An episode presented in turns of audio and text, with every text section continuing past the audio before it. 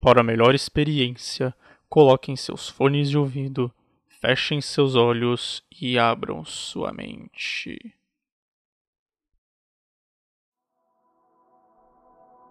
Todos sabemos que existe uma força maior do que nós. Uma divindade, vamos assim dizer. Cada região do planeta possui seus mitos, suas lendas, suas crenças. Deus, Buda, Abraão, Alá, Moisés, Ganesha e por aí vai. Mas antes de todos eles, nos tempos antigos, havia uma religião que era adorada e idolatrada por todos os cantos do mundo: o politeísmo. Deuses gregos e romanos eram adorados por todo o planeta, sendo uma das únicas religiões que existiam na época. Mas por que o politeísmo grego-romano sumiu? Será mesmo que apenas uma única divindade seria capaz de controlar e fazer tudo? Ou será que isso seria loucura e exista outras divindades, cada uma responsável por algo?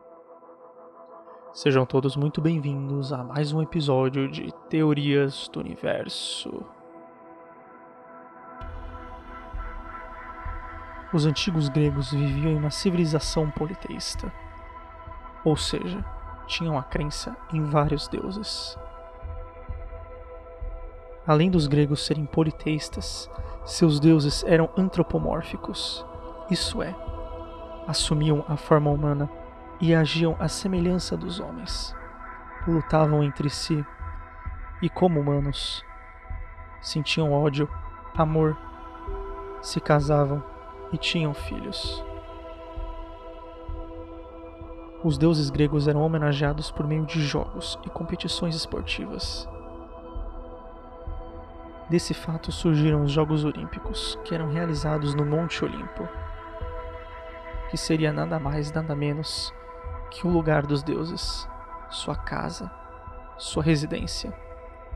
No Olimpo haviam doze deuses olimpianos. Eles eram Zeus, o principal líder dos deuses, a autoridade.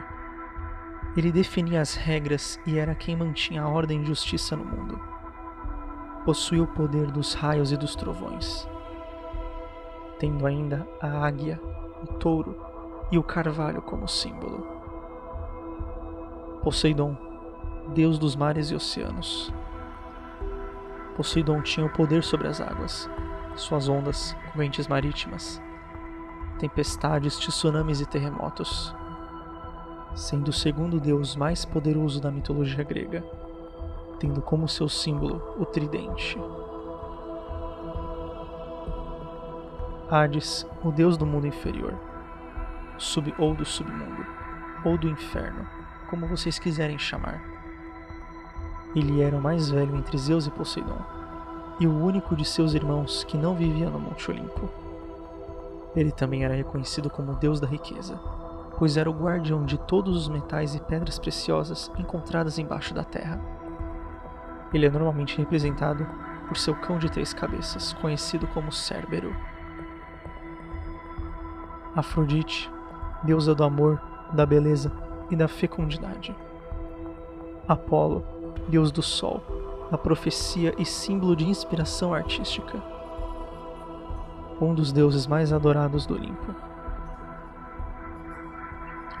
Artemis, deusa da lua, da caça e da pureza. Era irmã gêmea de Apolo e é normalmente representada como uma deusa protetora e ao mesmo tempo vingativa. Nunca foi casada e por isso que também representa o símbolo da virgindade. Ares, deus da guerra. Atena, deusa da sabedoria, da guerra estratégica e da justiça. Nasceu da cabeça de Zeus e nunca teve a oportunidade de conhecer sua mãe. A cidade de Atenas é uma homenagem a esta popular deusa da mitologia. Deméter, deusa da agricultura. Dionísio, deus do vinho e das festas. Hefesto, deus dos ferreiros, escultores e da tecnologia. um grande forjador de armas que trabalhava juntamente com os cíclopes próximos a regiões vulcânicas. Hermes, o mensageiro dos deuses, deus do comércio, da riqueza, da sorte e protetor das viagens. Era deusa da maternidade e protetora das esposas. Estia em algumas fontes, a deusa Estia é incluída como uma das deusas do Olimpo, mesmo nunca aparecendo. Ela é a deusa do lar, da vida doméstica e da arquitetura. Agora que já conhecemos os principais deuses, vamos continuar. Sempre quando os gregos tinham problemas sérios, eles consultavam os deuses por meio dos oráculos, que interpretavam para os seres humanos o que os deuses queriam.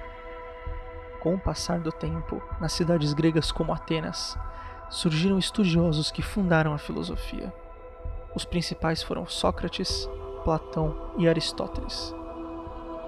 Eles começaram a duvidar das explicações originais da mitologia e fizeram-se valer do uso metódico da razão, elaborando outras explicações sobre os fenômenos naturais, sobre a vida e o homem. O que aconteceu com os deuses antigos. E sobre o Deus de hoje. Os deuses das religiões foram problemáticos, porque foram hierárquicos e autocráticos, como as religiões que os construíram. Os deuses da democracia grega eram deuses da conversação, quer dizer, deuses flus, deuses da interação. É claro que havia um âmbito apolítico e não democrático na Grécia, e assim havia também outros deuses hierárquicos e autocráticos. Roma então ocupou a Grécia no ano de 146 a.C.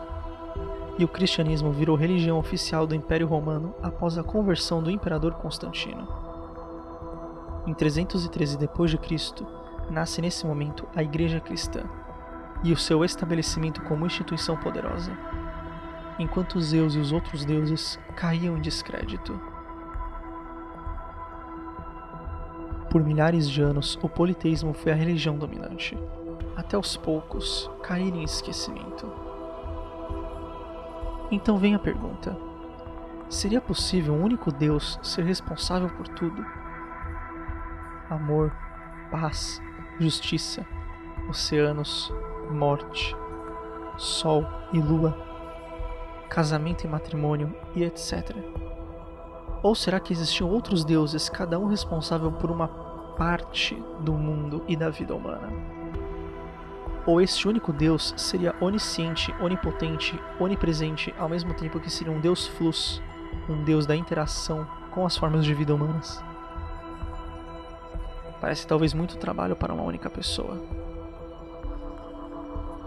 Tudo indica, porém, que as religiões remanescerão por muito tempo ainda.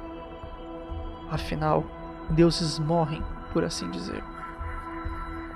Foi-se da época dos deuses gregos, para então os deuses romanos, para então os deuses nórdicos, até agora um deus cristão. Quem será o próximo a ocupar o lugar do deus cristão? A fé é algo muito forte mas às vezes as pessoas as distorcem para seu próprio ganho pessoal.